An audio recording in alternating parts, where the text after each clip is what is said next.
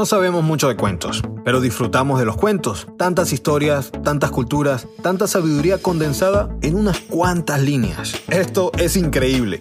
Yo soy Jesús Beltrán y esto es Uno a Uno, Relatos con Intención.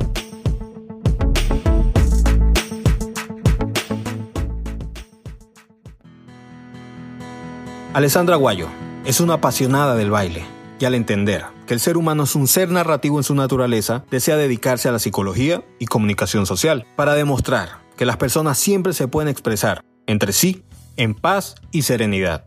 Nacida en el Vigía, Mérida, Venezuela, de niña recuerda muchas alegrías, rodeada de familia, amigos y unos abuelos que la abrazaban mucho, de los que aprendió respeto, amor y sacrificio. De gran corazón, perseverante, soñadora.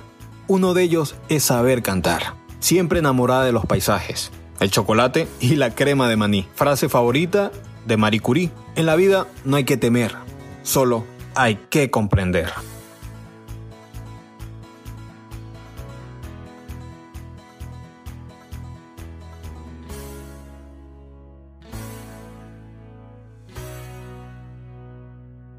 Yo creo que las personas somos como las bolsas de té.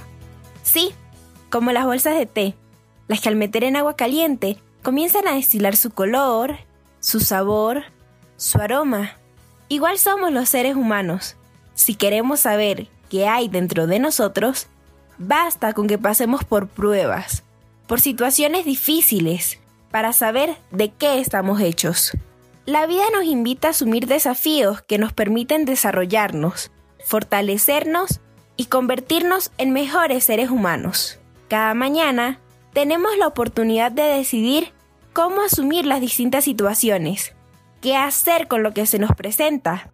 Solo tenemos dos opciones, quejarnos o reconocerlas.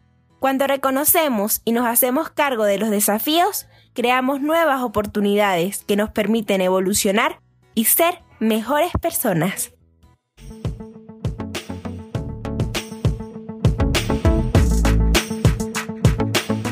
Hola, espero que te haya gustado este relato y vamos a seguir buscando en cada rincón historias fascinantes para ti. Por eso te quiero pedir un favor. Sería genial que nos apoyaras y yo sé lo que puedes estar pensando. Ay, ¿y ahora qué tengo que hacer?